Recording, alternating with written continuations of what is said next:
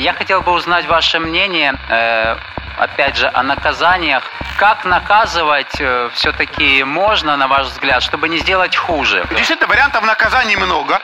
Самый э, простой вариант наказания, вот сейчас вот все поймете меня, это ребенок должен видеть, к чему приводят его неправильные поступки.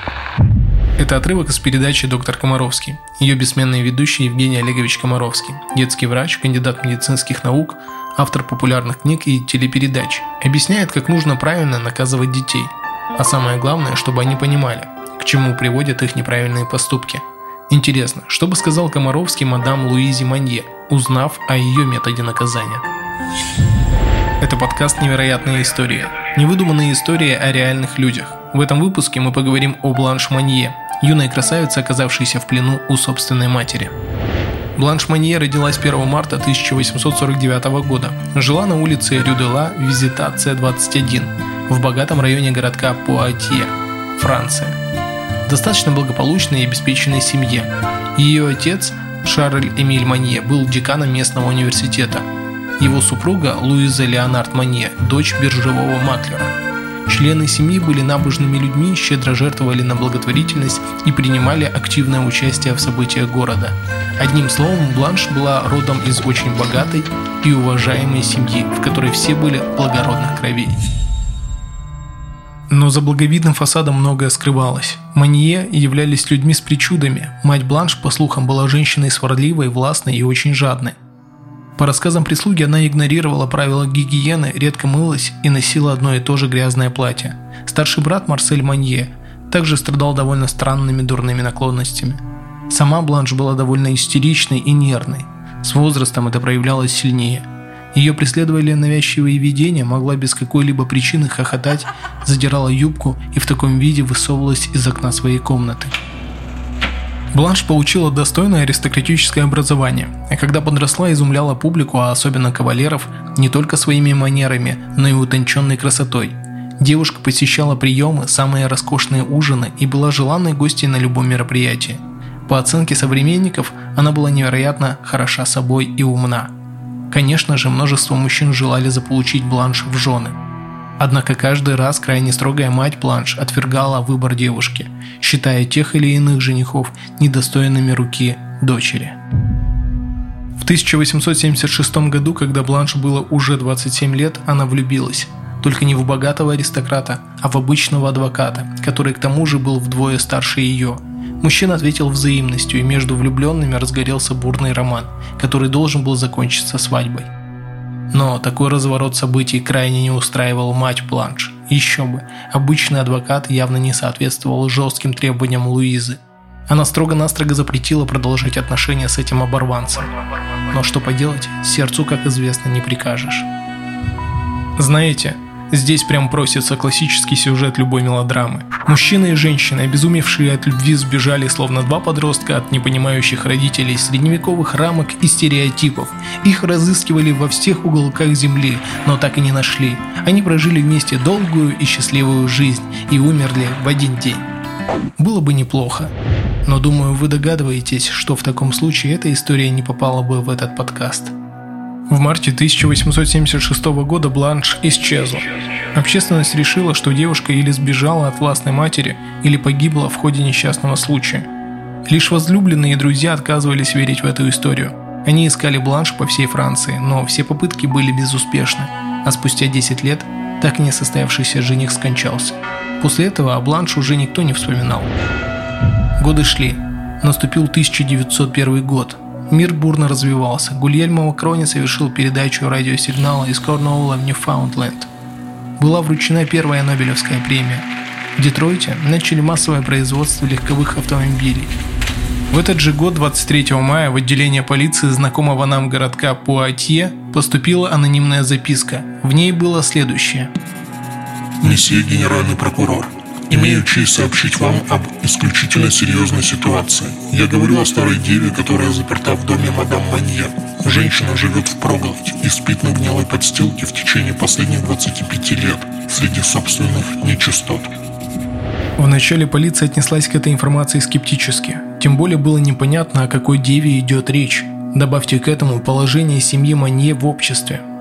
Все же полицейских отправили проверить дом. Когда представители власти попросили разрешения осмотреть дом, мадам Манье ответила резким отказом. Это только прибавило настороженности. Было принято решение взломать дверь особняка. Жандармы обыскали весь дом. Добравшись до чердака, они обнаружили неприметную дверь. Сорвав амбарный замок с потайной комнаты, в первые же секунды их оттолкнул зловонный запах. Но то, что они увидели внутри, шокировало даже опытных следователей. Тонны грязи, засохшие остатки заплесневелых продуктов. Свет отсутствовал, так как окна были заколочены. Среди всего этого, собственных экскрементах и остатков пищи, забившись в угол и укрывшись собственными волосами, лежала женщина. На самом деле, женщиной ее назвать было сложно. Это был скелет, обтянутый кожей, вес которого не превышал 25 килограмм. Единственными спутниками были тараканы и бегавшие повсюду крысы. Из воспоминаний сотрудника полиции. Мы сразу дали приказ открыть створку окна. Это было сделано с большим трудом, так как старые темные занавески упали под сильным дождем пыли. Чтобы открыть ставни, нужно было снять их с правых петель. Как только в комнату вошел свет, мы заметили, что сзади на кровати лежала женщина, которую опознали как мадемуазель Бланш Манье. Несчастная женщина лежала совершенно голая на прогнившем соломенном матрасе. Вокруг нее образовалась корка из экскрементов, фрагментов мяса, овощей, рыбы и гнилого хлеба. Мы также увидели устриц и насекомых, бегающих по кровати мадемуазель Манье.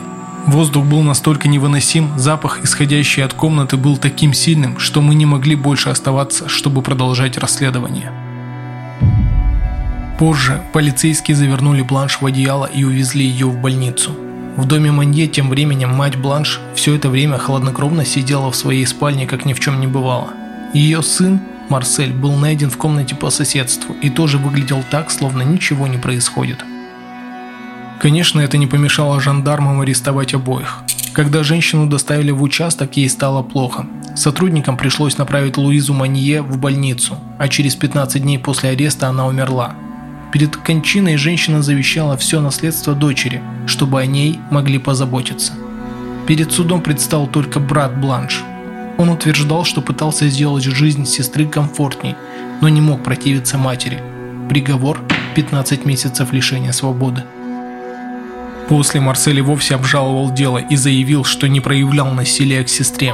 Его признали невиновным, так как во Франции не было наказания за неоказание помощи. Однако жители Пуатье негодовали. Они хотели, чтобы Марсель был наказан. Именно поэтому он испугался и сбежал с женой и с детьми из города.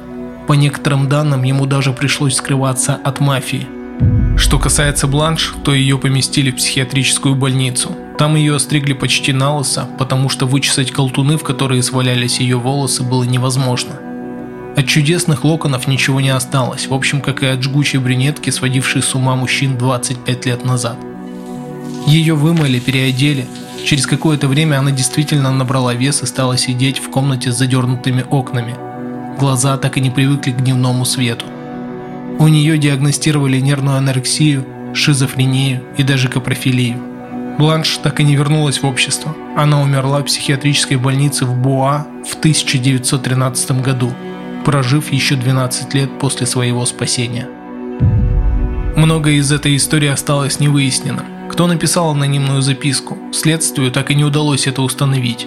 По одной из версий, ее автором мог быть родной брат Бланш. Якобы такое решение он принял, когда узнал, что мать тяжело больна. После ее смерти вся ответственность за содеянное легла бы на него. И стараясь обезопасить себя, он открыл всю правду полиции. Есть и другая версия согласно которой одна из горничных закрутила роман с солдатом, которому рассказала всю правду. Возможно, этот солдат и сделал анонимный донос. Также непонятно, как за 25 лет никто не пришел на помощь несчастной Бланш. Хотя находились очевидцы, утверждающие, что порой слышали крики, доносившиеся из чердака. Что я сделала, что вы заперли меня здесь? Я же не заслуживаю такой страшной пытки. Бога нет! Если бы он был, живые существа не могли бы так страдать. Почему никто не придет мне на помощь? Интересно, что никто из свидетелей так и не обратился в полицию. Но самая главная загадка – это душевное состояние самой Бланш Манье. Было оно таким с рождения, либо ее рассудок пошатнулся после 25 лет заточения. А закончить эту историю хотелось бы словами английской писательницы Мэри Энн Эванс. Жестокость, как всякое зло, не нуждается в мотивации. Ей нужен лишь повод.